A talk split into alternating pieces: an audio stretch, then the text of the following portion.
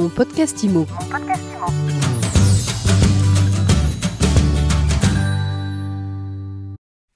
Mon podcast IMO revient ce matin sur les annonces faites par Emmanuel Macron hier soir sur la sortie progressive du confinement et sur la réouverture des commerces à partir de samedi prochain. On en parle tout de suite avec Jean-Marc Torolion, président de la FNAIM. Jean-Marc, bonjour. Bonjour Ariane. Bon alors Jean-Marc, vous êtes content? Oui, je suis content parce que même si on a eu un tout petit doute avec l'annonce du président en disant certes on réouvre, mais des visites, des visites, des visites, mais finalement nous, avions nous avons bien eu confirmation hier soir que euh, les visites allaient euh, être autorisées pour euh, la recherche de sa résidence principale en location ou en vente, à la condition, bien sûr, à la condition que notre protocole sanitaire que nous avons négocié dans le cadre d'une négociation de branche d'ailleurs avec les organisations syndicales, et ça je les remercie, hein, des, salariés, eh bien à condition de respecter scrupuleusement notre notre protocole. Et je crois que euh, là, je, voudrais vraiment insister là-dessus. Je crois qu'il faut beaucoup d'humilité dans cette euh, et de pudeur, de pudeur par rapport d'ailleurs à tous les commerces qui ne sont pas encore autorisés à ouvrir. Et moi, je suis très solidaire de cela en tant que euh, président d'un syndicat patronal, pudeur vis-à-vis aussi de l'ensemble du personnel soignant. La responsabilité quand on reprend l'activité, on l'a bien compris, c'est de faire en sorte que cette pandémie euh, soit jugulée et que par l'application stricte de notre protocole, nous ne contribuons pas à mettre en danger la santé de nos collaborateurs et de nos clients et ce faisant aussi euh, la santé de l'ensemble des personnels soignants. Et puis, Pudeur aussi parce que je pense à mes agences de location saisonnière, à mes adhérents en location saisonnière qui sont durement touchés par les annonces concernant la montagne.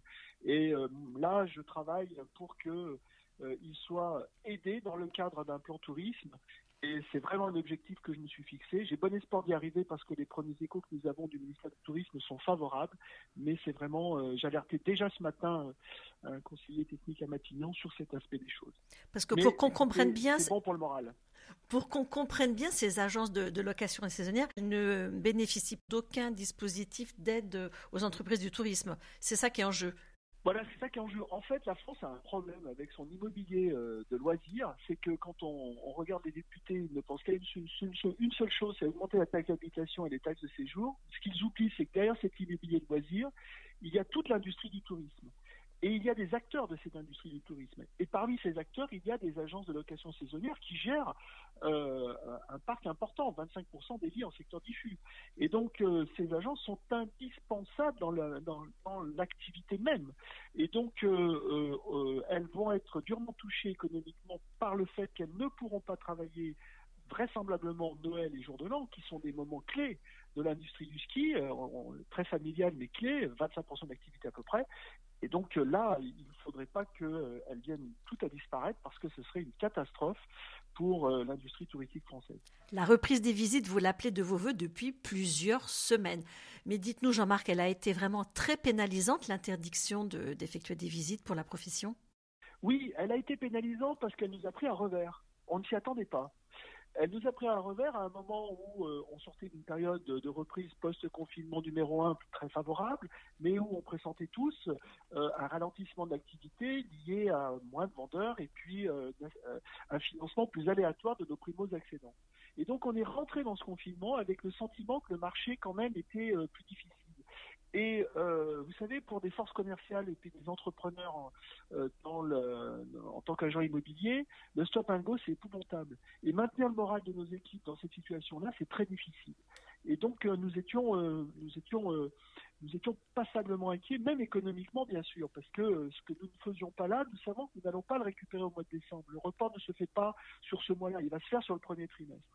Donc, euh, nous, nous, avons besoin, nos forces commerciales, c'est 100 000 emplois de forces commerciales, elles ne se rassurent que par l'action et que par le travail, comme tout chef d'entreprise. Donc même si on va reprendre dans des conditions que l'on pressent un petit peu difficiles, euh, c'est quand même moralement euh, beaucoup, plus, beaucoup plus motivant, y compris pour nos collaborateurs. Jean-Marc, je ne vous retiens pas trop longtemps. Je sais que vous êtes en plein congrès de la FNAIM. C'est un événement que vous avez passé en quelques semaines de 100% physique à 100% digital. Comment, comment ça se passe cette édition? Eh ben, Écoutez, on défriche le terrain et je suis très très agréablement surpris. nous avions 5760 inscrits à cette édition lundi matin, nous en avons 7000, 2000 de plus, près de 8000 inscrits maintenant. nous avons fait le plein dans un certain nombre d'ateliers d'une façon remarquable. En réalité, nous, nous avons la chance d'offrir finalement à nos inscrits la faculté de faire leur marché sur les thèmes qui les intéressent et de ce marché et même de revenir puisque tout est en podcast. Et donc, euh, cette euh, édition va être un succès. On a, je crois, près de 12 000 connexions maintenant. Euh, on a 10 000 vues sur la journée de lundi en termes de vidéos. Notre plénière d'hier a été un franc succès. Manuel Vargon nous a, répondu à mon, discours. Et d'ailleurs, je l'ai remercié personnellement hier soir de l'avoir fait. nous avons eu une séquence sur notamment la transition énergétique avec Madame la députée Maillefer, où il y a eu 4700 connexions quand même sur cette séquence. On croit, on croit que la, rénovation énergétique ça n'intéresse pas les professionnels. Mais c'est pas vrai. Je crois que le, courant passe maintenant. Une excellente séquence évidemment avec euh, la philosophe de Funès sur le télétravail. Une belle étude du Crédoc qui nous a été présentée sur les nouveaux consommateurs. On a eu euh, les trois leaders euh, des sites d'annonces immobilières ensemble, ce qui est une première, le leader du Bon Coin, de Se Loger et David Benbassa pour DMIC, qui ont expliqué un petit peu l'avenir des plateformes, leur stratégie. Donc on a un dialogue avec les jeunes qui a été super. Voilà, donc euh, non, non, une, très belle séquence. Et nous avons encore, c'est pour ça que je vais vous quitter parce que je vais attaquer un atelier sur euh, le rapprochement avec l'UNIS. Nous avons encore deux belles journées d'ateliers, de workshops, de thématiques. Et euh, je tiens à remercier tous nos partenaires. Et vraiment, ça m'interpelle pour l'avenir. Je pense qu'on se dirige vers des formats mixtes dorénavant de ces événements pour les rendre de plus en plus populaires. Mais là, FNN signe là je crois, l'événement majeur de l'immobilier en, en 2020. Dernier point, Jean-Marc, le discours d'Emmanuel Vargon, qu'est-ce que vous en avez retenu hier en, en ouverture du, du congrès? Elle n'a pas répondu à toutes les interrogations que, que, contenait mon discours, naturellement, notamment par exemple sur les aspects fiscaux, sur euh, la création euh, d'un secteur locatif intermédiaire avec le statut du bailleur. Euh, néanmoins, elle a pris conscience de l'importance économique de nos secteurs.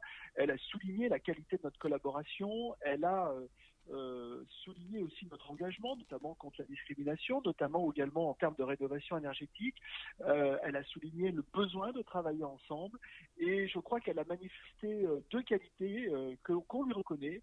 une forme d'exigence, ça tombe bien nous aussi, et également une fiabilité. Et je dois reconnaître que le travail que nous faisons avec Madame la ministre aujourd'hui effectivement démontre cette fiabilité et c'est très important finalement de travailler en confiance dans l'intérêt général au fond, euh, mais aussi dans l'intérêt de, nos entreprises. Merci beaucoup d'avoir été avec nous, Jean-Marc Torolion. Je rappelle que vous êtes président de la FNAIM, Fédération nationale de l'immobilier, et je vous souhaite un bon congrès. Merci à vous. À bientôt. Mon podcast Mon podcast Imo.